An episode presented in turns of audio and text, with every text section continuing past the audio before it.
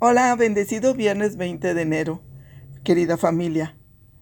Les saluda Columba Calderón, discípula misionera Verbum. Con alegría y por gracia de Dios les transmito palabras de vida, invitándolos a ponernos en la presencia del Padre, del Hijo y del Espíritu Santo. Amén. Lectura del Santo Evangelio según San Marcos. En aquel tiempo, Jesús subió al monte Llamó a los que él quiso y ellos lo siguieron. Constituyó a doce para que se quedaran con él, para mandarlos a predicar y para que tuvieran el poder de expulsar a los demonios. Constituyó entonces a los doce, a Simón, al cual le impuso el nombre de Pedro, después a Santiago y a Juan, hijos de Zebedeo, a quienes dio el nombre de Boanerges, es decir, hijos del trueno, a Andrés, Felipe, Bartolomé, Mateo, Tomás, Santiago el de Alfeo, Tadeo, Simón el cananeo y Judas Iscariote, que después lo traicionó. Palabra del Señor. Gloria a ti, Señor Jesús. Mil gracias, Jesús, por este nuevo día Gracias por la fe que nos permite reconocer tu voz, llamándonos a caminar contigo que eres fuente de vida, de alegría. Regálanos, Señor, tu gracia de participar de tu propia vida, para saber acoger tu misión de salvación y llevarla ahí donde tú nos digas. Gloria al Padre, al Hijo y al Espíritu Santo, como era en el principio, ahora y siempre, por los siglos de los siglos. Amén. Comienza el Evangelio describiendo cómo Jesús subió al monte, cómo Jesús llama, Jesús elige, Jesús envía. Y al mirar cómo Jesús hace todo esto, se me hacía muy bonito reconocer de nuevo ese llamado de parte del Señor que siempre está en la búsqueda de cada uno de nosotros descubrir ese querer de Jesús de saber vivir en su presencia.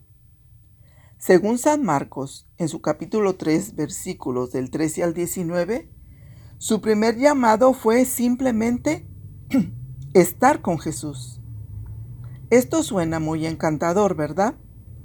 Pero cada uno de nosotros, como los discípulos, estamos acostumbrados a estar en medio de la acción el ir y venir del trabajo, de la escuela, en el hogar, limpiando, haciendo, en una palabra, nos cuesta detenernos.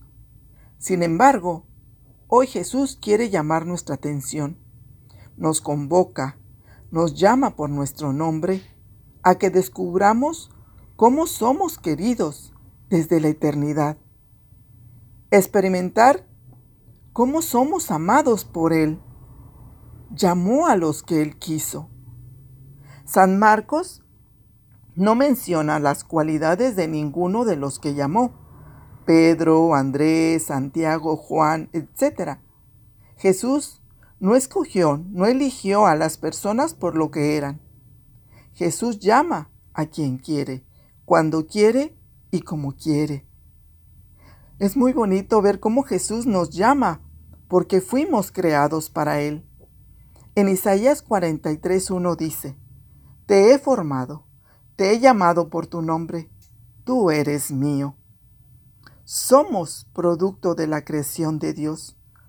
Por nuestro origen podemos disfrutar de ese estar, ese ser con Jesús.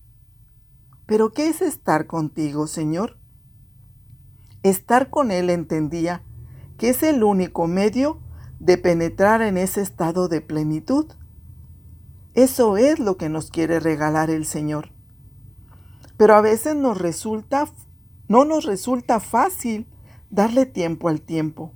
Las prisas nos ahogan y la llamada es a subir, a hacer un esfuerzo por detenernos, donde las palabras de Jesús nos alientan a vivir en común día y noche, 24/7 a estar con el Señor. Ese momento privilegiado ese estar con el Señor es la oración durante todo el día. Cada encuentro, cada actividad, cada situación, cada pensamiento, vivirlo en su presencia.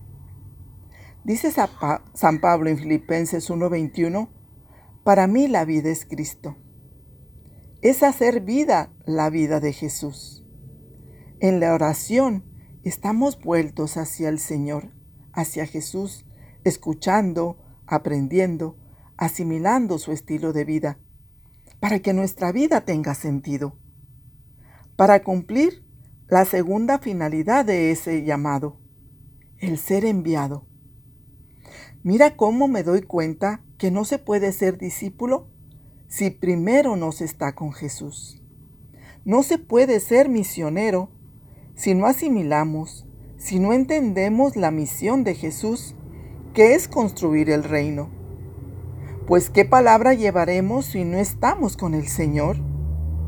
Solo estando con Él podemos escuchar, asimilar, vivir y anunciar su palabra. En Juan 15:11 dice, les he dicho todas estas cosas para que mi alegría esté en ustedes y su alegría sea completa. Nuestra alegría es sabernos acompañados, amados por aquel que nos creó, que nos quiere libres, esperanzados en una vida nueva. ¿Tendremos una vida plena? ¿Tendremos su alegría si permanecemos en su presencia?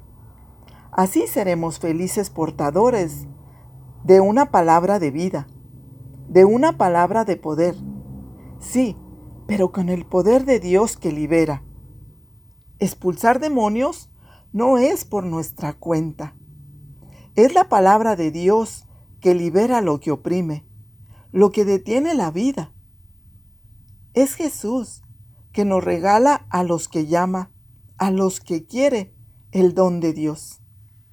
Es el amor vivido con Jesús que da vida a los otros. Dice San Pablo, el amor de Dios nos urge. La llamada, la misión es esa, que conozcan ese querer de Jesús de estar en los demás, de saberse amados por Dios. Saber esto es cuestión de vida o muerte. Saber que es cuestión de llevar a tiempo la palabra de vida, ahí donde el Señor nos quiere llevar. Qué pena si no escuchamos esa palabra oportuna que el Señor nos regala para que otro hermano la escuche porque la necesita. Que hoy el Señor que te quiere, te busca, te sigue, te persigue, te consiga para siempre.